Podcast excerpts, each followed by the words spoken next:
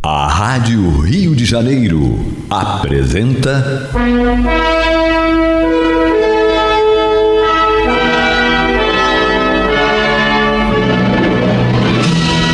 Caminho do Senhor. Um programa de estudos sobre a Bíblia Sagrada com revelações inéditas a respeito de muitos ensinamentos do Cristo de Deus, ainda não perfeitamente divulgados nem compreendidos. Um programa dedicado a todos os que amam o Senhor Jesus. Criação de Acácio Fernandes Moreira e Gastão Veríssimo Brandão.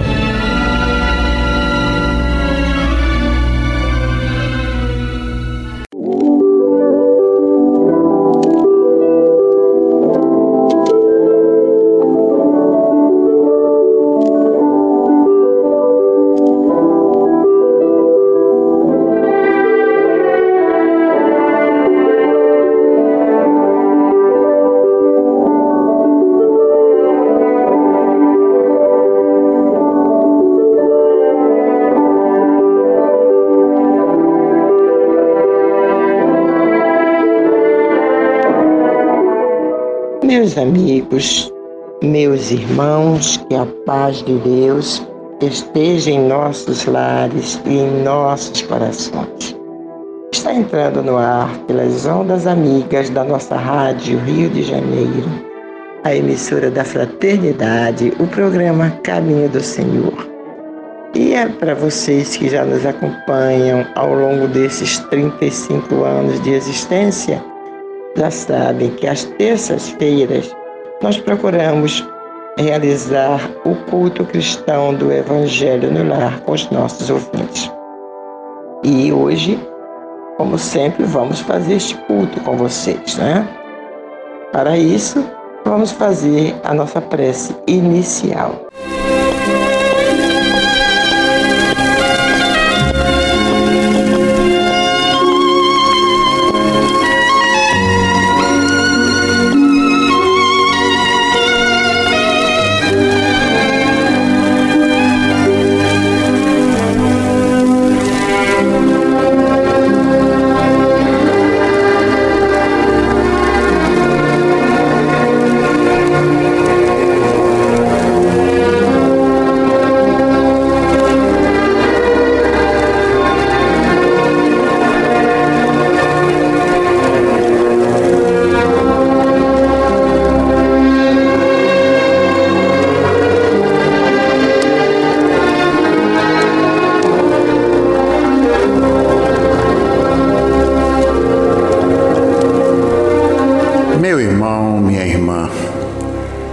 Neste momento, vamos procurar nos interiorizar.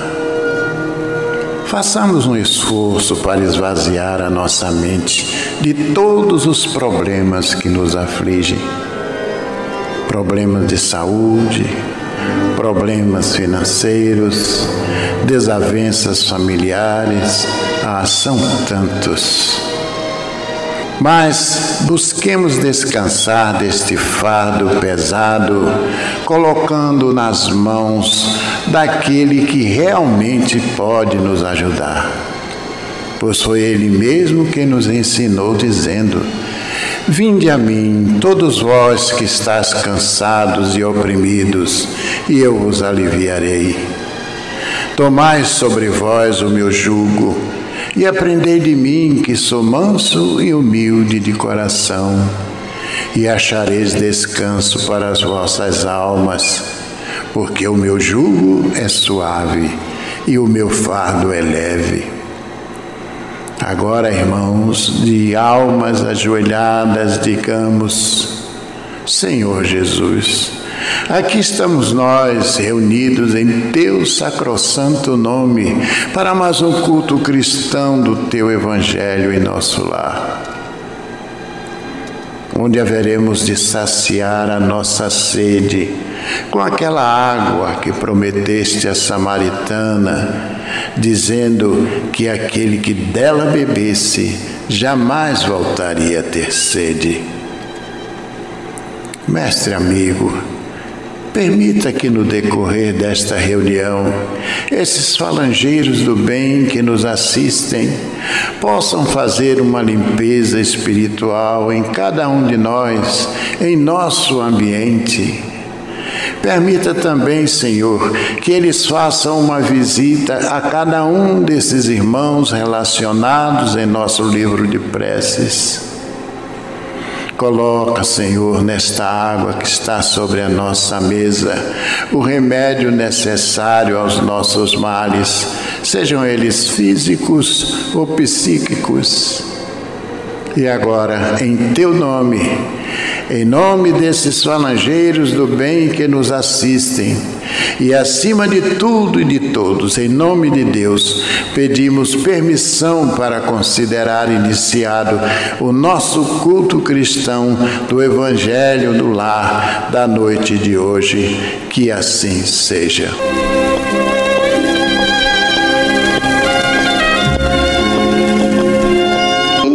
Nossa mensagem primeira mensagem do dia, nós começamos na semana atrasada, porque a semana passada foi o João que fez o programa e eu não passei para ele a, a, lição do livro Você é Insubstituível, né? Ele estava na rádio, eu tinha da médico, então houve um desencontro. É, erro meu. Vamos então continuar lendo o livro do nosso irmão Augusto Cury, Você é Insubstituível nós começamos e estamos falando sobre a, no texto em que está falando sobre a felicidade, né? E hoje nós vamos para a parte em que ele fala o seguinte.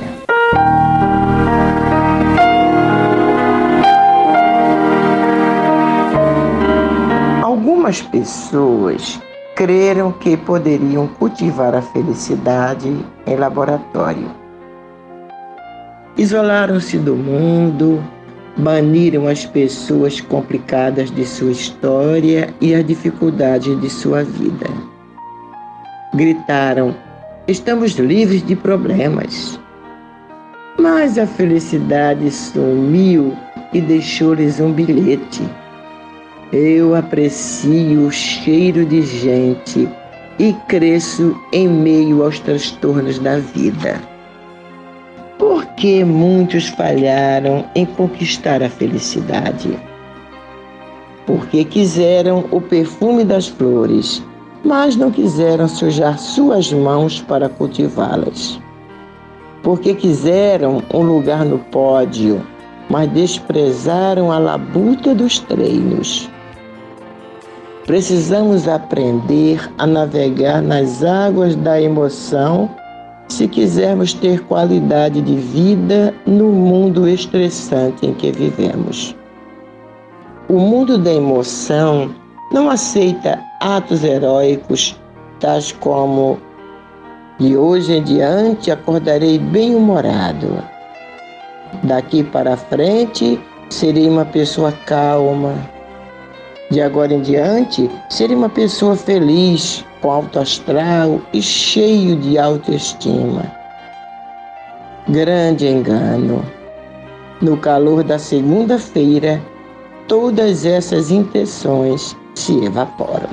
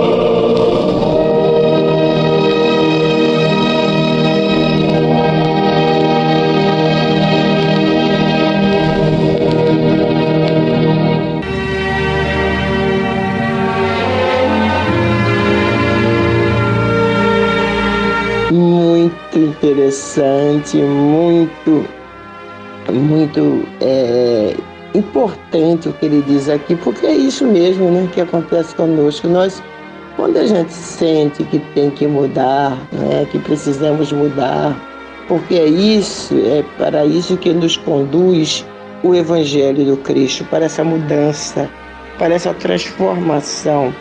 Então a gente pensa assim, não, eu vou, a partir de eu vou mudar. Quantas vezes, meu irmão, minha irmã, você não já acordou, né? Assim de manhã, aí fez as suas orações, ou leu um livro, uma página, e aquilo lhe tocou bastante, e você pensou, ah, Jesus, a partir de hoje eu quero mudar, eu quero me tornar uma pessoa melhor, um ser humano melhor, eu quero ser mais cristão. Quantas vezes? Quantas vezes, depois de um erro, depois de uma queda, você é, já pensou assim: Jesus, eu não quero mais que aconteça isso comigo. Eu não vou mais deixar que isso aconteça.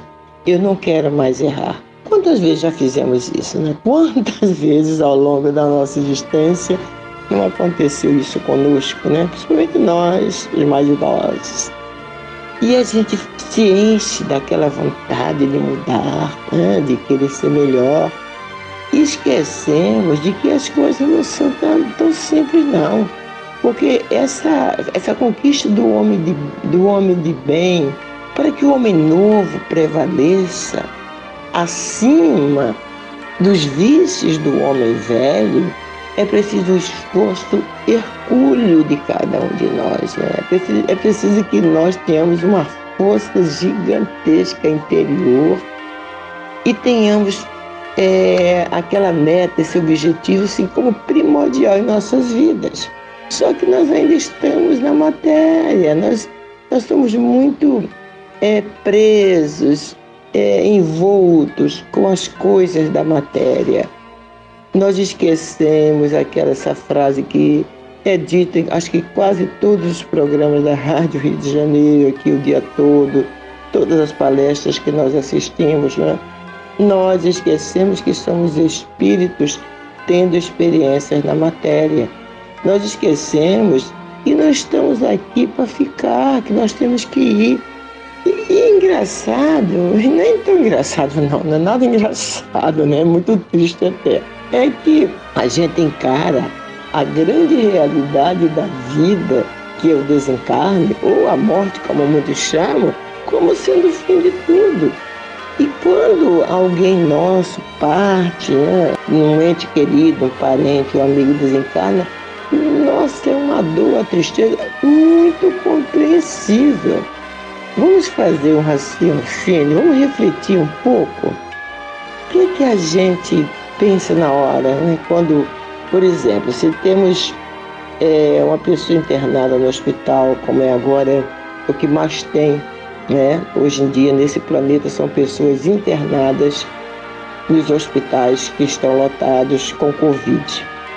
Aí quando um amigo nosso, um parente, desencarna, é como se fosse um castigo. Quando a morte não é castigo, a morte é uma libertação. Nós não podemos encará-la assim. Na verdade, nós tínhamos que pensar na morte como sendo esse grande, o arrebatamento de que fala o Paulo de Tarso, né? que Jesus em nenhum momento fala no arrebatamento da igreja, quem fala é Paulo. Então nós temos que pensar na, no desencarne como esse livramento, como esse arrebatamento da alma, desse mundo de sofrimento, para um mundo mais livre, de muito maior dimensão, de muito maior liberdade. Mas não é assim que a gente pensa. A gente encara o desencarne como um, uma coisa eterna, como se gente nunca mais fosse ver aquela pessoa. E não é assim. Então, voltando ao livro do nosso irmão Augusto Cury, se referindo ao problema da busca da felicidade, né? que nós tínhamos começado na semana atrasada e voltamos aqui novamente hoje, né, dando continuidade. Então ele diz que algumas pessoas creram que poderiam cultivar a felicidade em laboratório. Então se isolaram do mundo, tirar as pessoas complicadas de sua história e as dificuldades de sua vida. Procuraram tirar, né? Porque as coisas não são como nós queremos. Aí gritaram: Ah, estou livre de problemas. Aí vem a felicidade, é, sumiu e deixou-lhe um bilhete. Eu aprecio o cheiro, esse cheiro está entre aspas. Eu aprecio o cheiro de gente e cresço em meio aos transtornos da vida. Porque, meu irmão, minha irmã, nós nascemos, nós fomos criados para viver no mundo uns com os outros, crescermos juntos, evoluirmos juntos.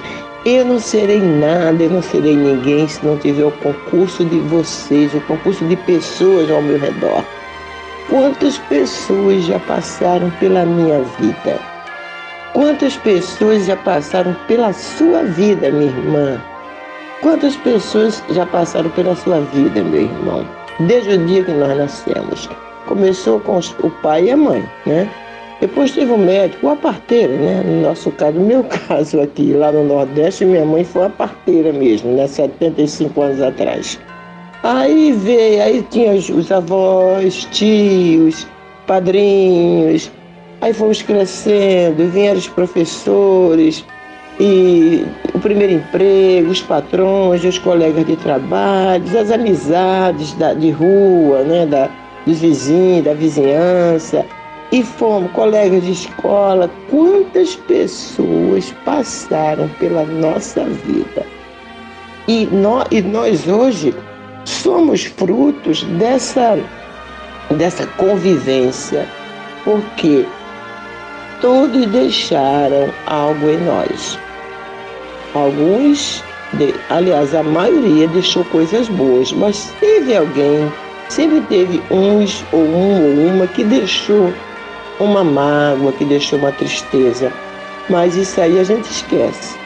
Aliás, nós deveríamos esquecer mágoas e tristezas, revoltas, isso não deve, não devemos cultivar nunca, porque isso não vai fazer mal a quem fez, a quem nos deixou amargo, a quem nos, nos tornou triste, vai fazer mal para a gente.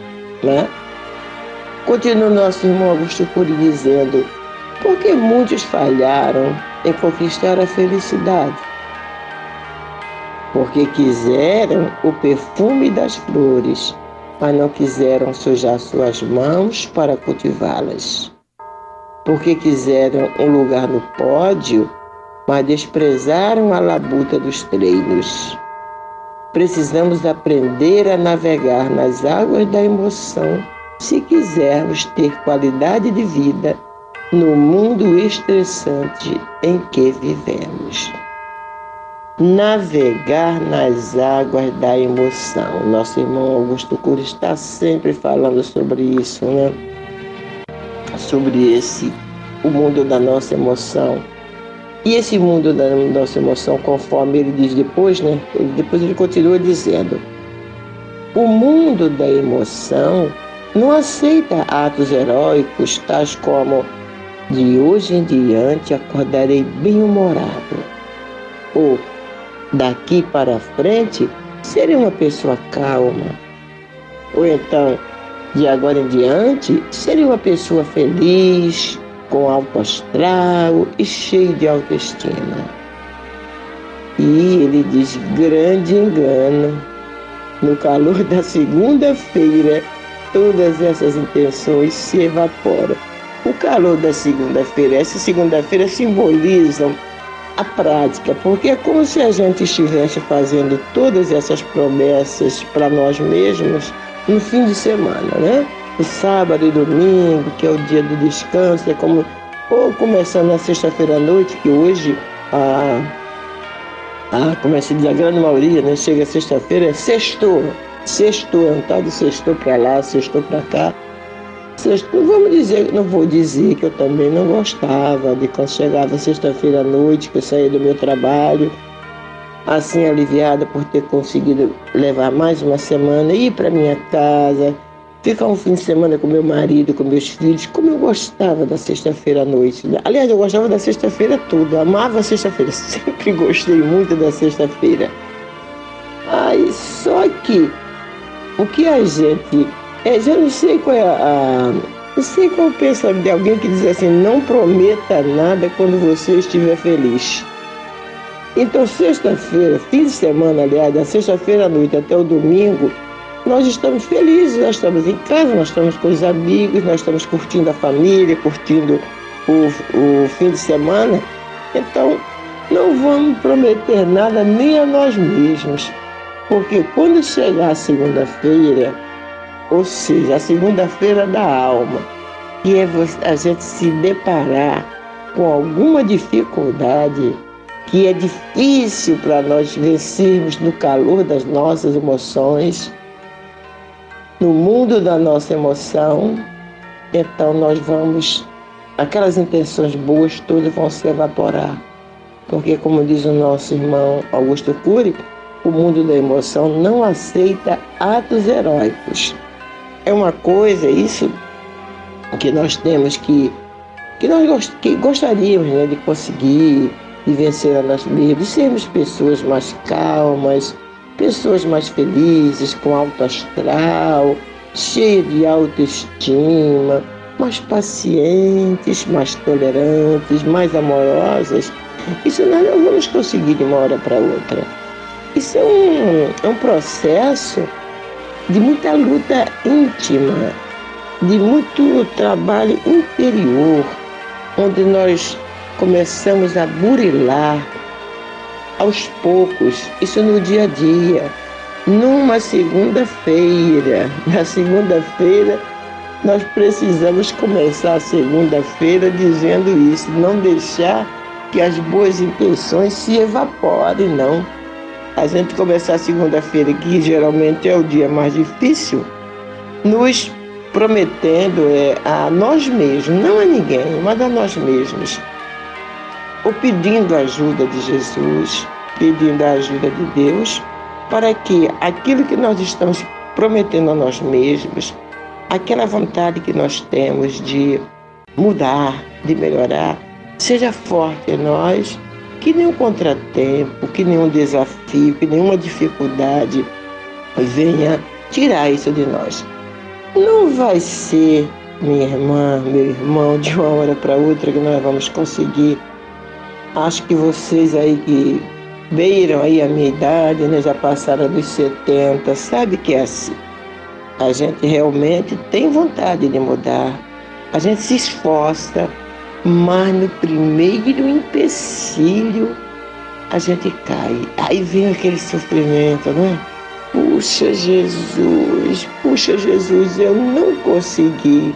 Mas não podemos é, desanimar Emanuel, eu vou mais uma vez citar Emanuel. Emanuel é o grande, para mim, o meu psicólogo, né? Se vieste a cair, ergue-te e recomeça. Cultiva no trabalho a bênção do teu pão. Lembra a regra da vida. Ama e perdoa sempre é a regra da vida. Esquecer o mal e Deus estará sempre conosco. Amar e perdoar sempre. Estender o bem a todos. Só assim venceremos com Deus. Estende o bem a todos. Eu tinha esquecido da frase, tá, gente? Pois que eu dei essa paradinha. Ama e perdoa sempre. Estende o bem a todos e vencerás com Deus. Esse é o propósito de todos nós, deve ser o nosso propósito, mas quando nós vacilarmos, quando nós errarmos, não devemos ficar tristes e achar que somos falidos. Não. Vamos recomeçar de novo. É, faz de conta que todo dia é um, um sexto. Todo dia tem que sextar pra gente. A gente tem que estar feliz para começar uma vida nova no fim de semana, não é isso? Não. Vamos se, é, procurar manter dentro de nós o bom ânimo para perseverarmos nesse propósito de nos tornarmos pessoas melhores. Nós vamos fazer um pequeno intervalo e voltamos já já.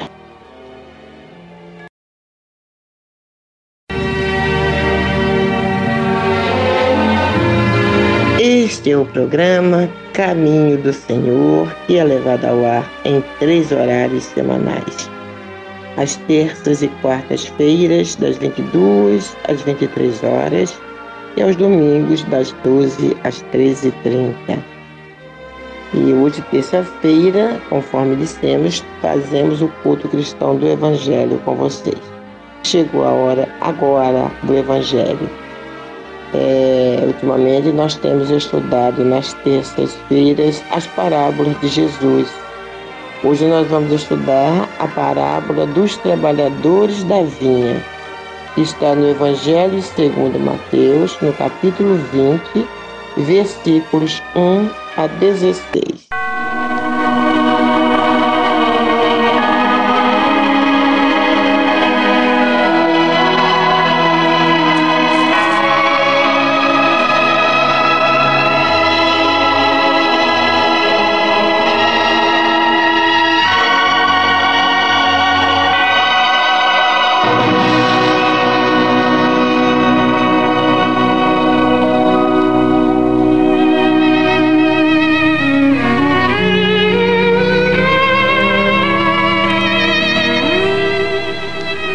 Continuou Jesus falando aos seus discípulos, dizendo: Porque o reino dos céus é semelhante a um dono de casa que saiu de madrugada para assalariar trabalhadores para sua vinha.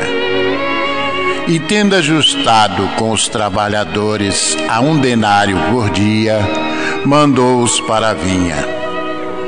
Saindo pela terceira hora, viu na praça outros que estavam desocupados e disse-lhes: Ide vós também para a vinha, e vos darei o que for justo.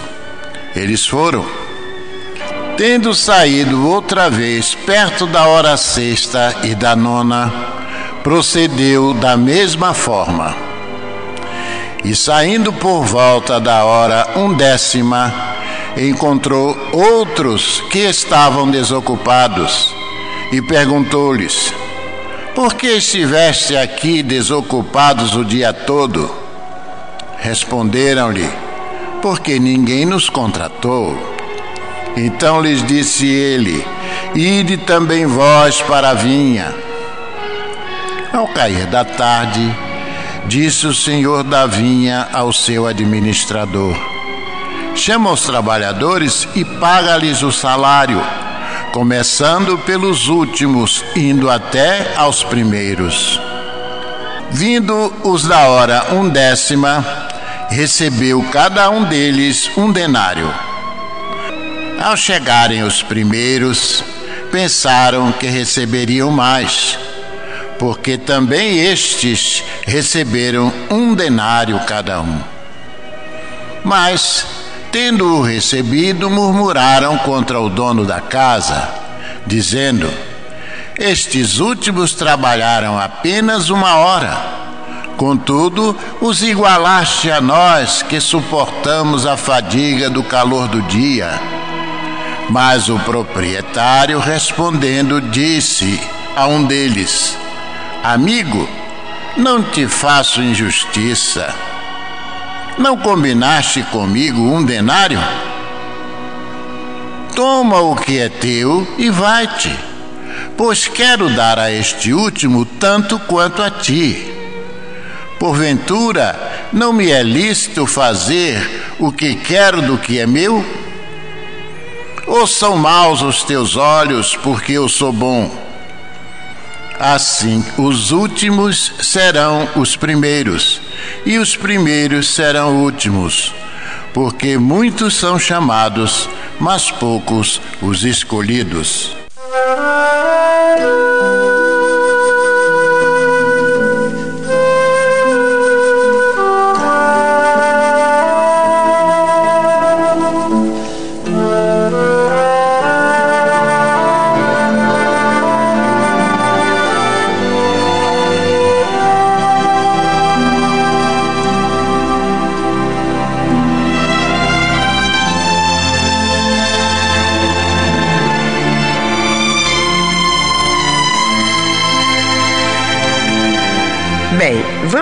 Então ao estudo da parábola dos trabalhadores na vinha, que mais certo seria chamar-se Parábola dos Trabalhadores das Diversas Horas, por motivos óbvios. Bem, tudo nos leva a crer que esta parábola tem a ver com o estudo do episódio do jovem rico que está em Mateus, no capítulo 19, versículos 16 e seguintes, e com a conclusão do Mestre quando afirma que um rico dificilmente entrará no reino dos céus. A parábola também encerra, embora indiretamente, uma resposta de Jesus a Pedro quando este, em nome dos discípulos, lhe perguntou, conforme vemos em Mateus capítulo 19, versículo 27, Eis que nós tudo deixamos e te seguimos. Que será, pois, de nós? Observemos que a parábola gira em torno da ideia do reino de Deus ou reino dos céus, que era a preocupação do jovem rico. Estão lembrados? Bem, para facilitar o entendimento da parábola, nunca é demais relembrar o que nos diz Huberto Ruden em seu livro Sabedoria das Parábolas. Toda parábola consta de dois elementos o símbolo material e o simbolizado espiritual. O símbolo material é tirado da natureza ou da sociedade humana.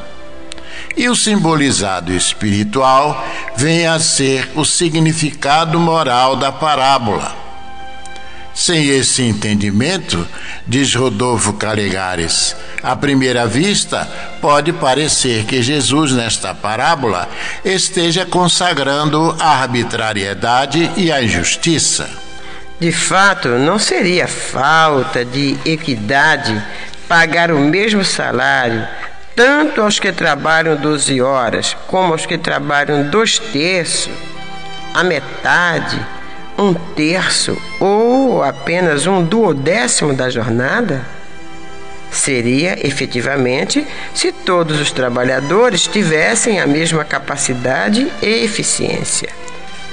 Tal, porém, não é o que se verifica. Há operários diligentes, de boa vontade, que, devotando-se de corpo e alma às tarefas que lhes são confiadas, produzem mais e melhor em menos tempo que o comum. Assim como há os mercenários, os que não têm amor ao trabalho, os que se mexem somente quando são vigiados, os que estão de olhos pregados no relógio, pressurosos de que passe o dia, cuja produção, evidentemente, é muito menor que a dos últimos. Uma vez, pois, que o mérito de cada obreiro seja aferido não pelas horas de serviço, mas pela produção, que interessa ao dono do negócio saber se, para dar o mesmo rendimento, um precisa de dez horas, outro de nove, outro de seis, e outro de três, e outra ainda de uma? Apesar da diversidade das horas de trabalho, a remuneração igual aqui é de inteira justiça. Olha, transportando-se esta parábola para o campo da espiritualidade, ou seja, pelo simbolizado espiritual, o ensino não se perde, pelo contrário, destaca-se ainda mais. Se não vejamos, o pai de família da parábola é Deus, o Pai Criador. Os trabalhadores se traduzem nos discípulos e na humanidade, cujo trabalho na vinha, a seara de Jesus, é o resultado dos seus esforços na aquisição das virtudes e do saber em geral. Assim é que uns precisam de mais tempo, outros de menos conforme o uso que fazem do seu livre-arbítrio, de sua inteligência e de sua vontade. O pagamento, isto é, o salário recebido pelo trabalho, é a bem-aventurança espiritual decorrente da própria evolução alcançada. Neste texto evangélico, confirma-se, ainda que de forma velada, a lei dos renascimentos. Sim, meus irmãos, porque os trabalhadores da primeira hora são os espíritos que contam com o maior número de encarnações, mas que não souberam aproveitá-las, perdendo preciosas oportunidades que lhe foram concedidas para progredirem. Os trabalhadores contratados posteriormente simbolizam os espíritos que foram gerados há menos tempo, mas que, fazendo melhor uso de seu livre-arbítrio, lograram em menor número de existência o progresso que outros tardaram a realizar. Assim se explica porque os primeiros poderão ser os últimos e os últimos poderão ser os primeiros no reino do céu. Esta interessante parábola constitui ainda um cântico de esperança para todos nós, pois por ela Jesus nos ensina que qualquer tempo é oportuno para cuidarmos do aperfeiçoamento de nossas almas. Sim, pois quer nos encontremos na alvorada da existência, quer já estejamos beirando a velhice, Desde que aceitemos com boa vontade o convite do Mestre para o trabalho no bem, haveremos de fazer jus ao nosso salário.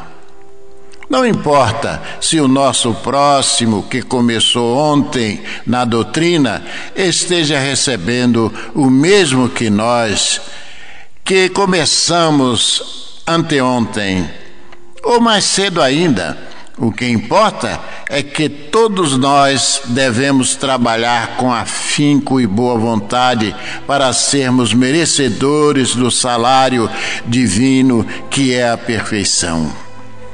Emmanuel, comentando esta passagem do Evangelho em seu livro Pão Nosso, diz o seguinte: Ninguém poderá pensar numa terra cheia de beleza e possibilidades, mas vagando ao léu na imensidade universal. O planeta não é um barco desgovernado. As coletividades humanas costumam cair em desordem, mas as leis que presidem aos destinos da casa terrestre se expressam com absoluta harmonia. E continua Emmanuel. Essa verificação nos ajuda a compreender que a terra é a vinha de Jesus. Aí, vemo-lo trabalhando desde a aurora dos séculos, e aí assistimos à transformação das criaturas, que de experiência a experiência se lhe integram o divino amor. A formosa parábola dos servidores envolve conceitos profundos. E continua Emmanuel. Em essência, designa o local dos serviços humanos e refere-se ao volume de obrigações que os aprendizes receberam do Mestre Divino por enquanto, os homens guardam a ilusão de que o orbe pode ser o tablado de hegemonias raciais ou políticas, mas perceberão em tempo o clamoroso engano, porque todos os filhos da razão corporificados na crosta da terra, trazem consigo a tarefa de contribuir para que se efetue um padrão de vida mais elevado no recanto em que agem transitoriamente. Onde quer que estejas, recorda que te encontras na vinha do Cristo. Vive sitiado pela dificuldade, pelo infortúnio, trabalha pelo bem geral, mesmo assim, porque o Senhor concedeu a cada cooperador o material conveniente e justo.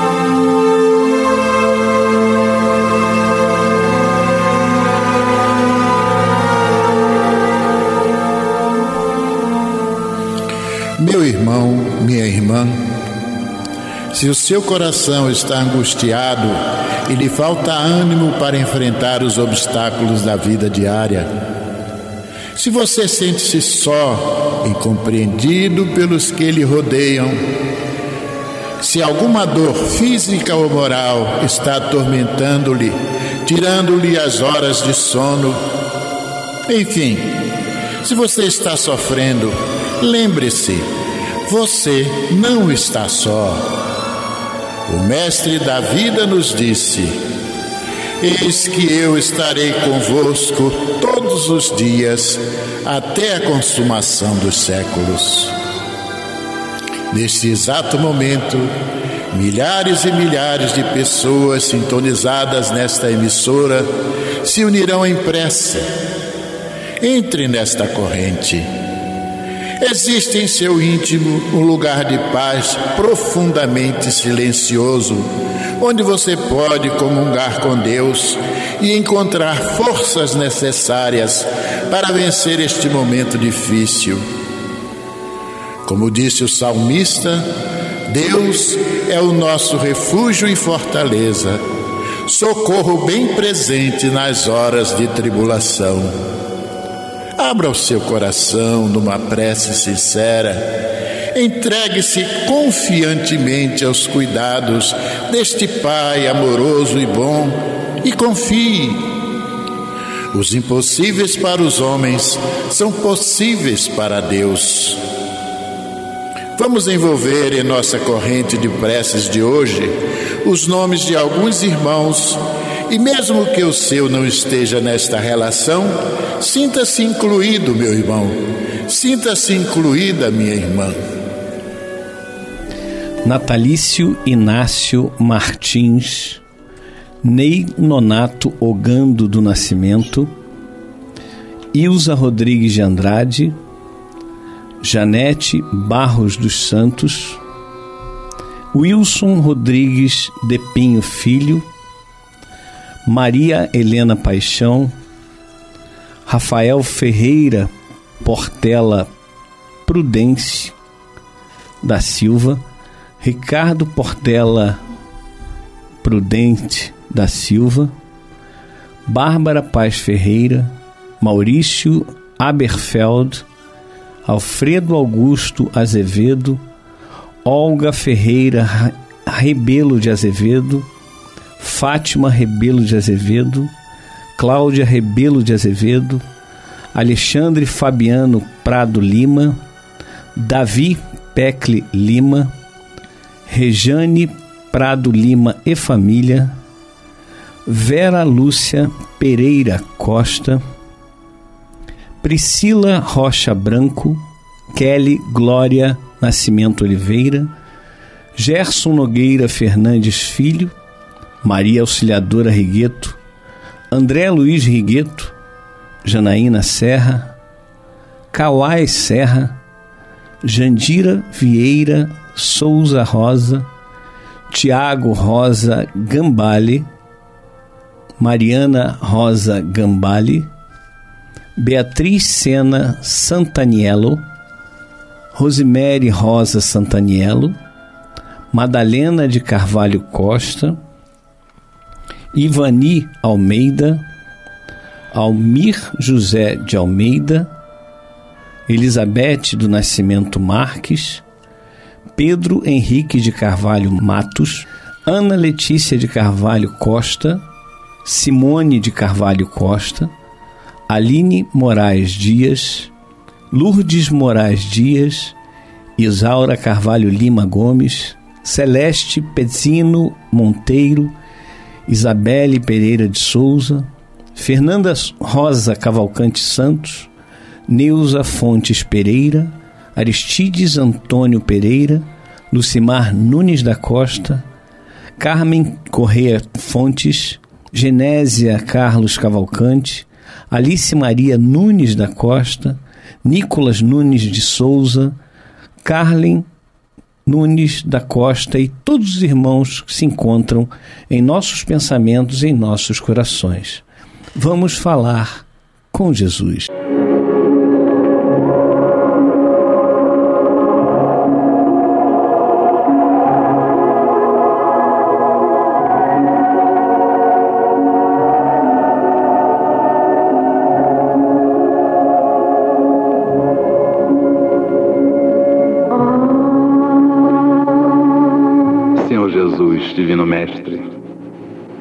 Obrigado, Mestre, por tudo quanto nos tens proporcionado em toda a nossa existência. Tu tens conosco a paciência que nenhuma mãe teria, suportando as nossas teimosias, os nossos escorregões, os nossos erros.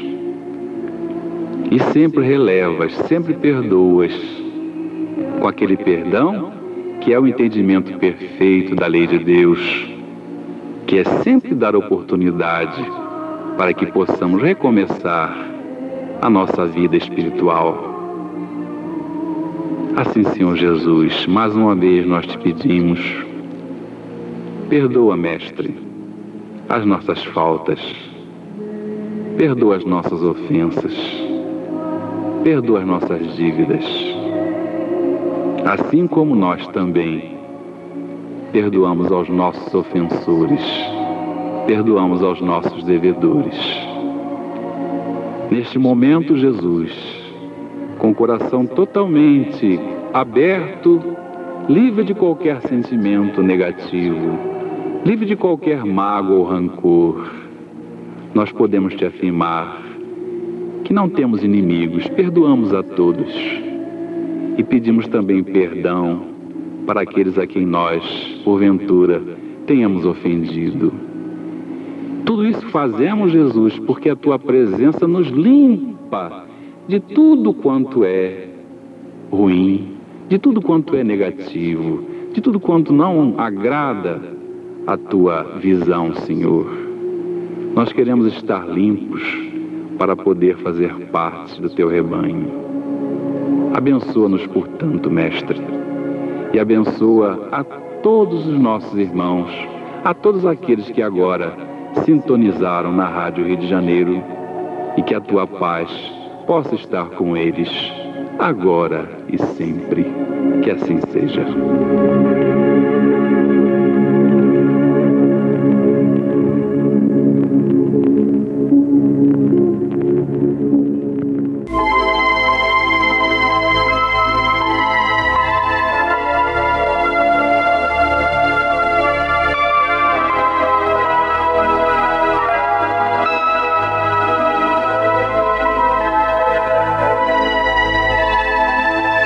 때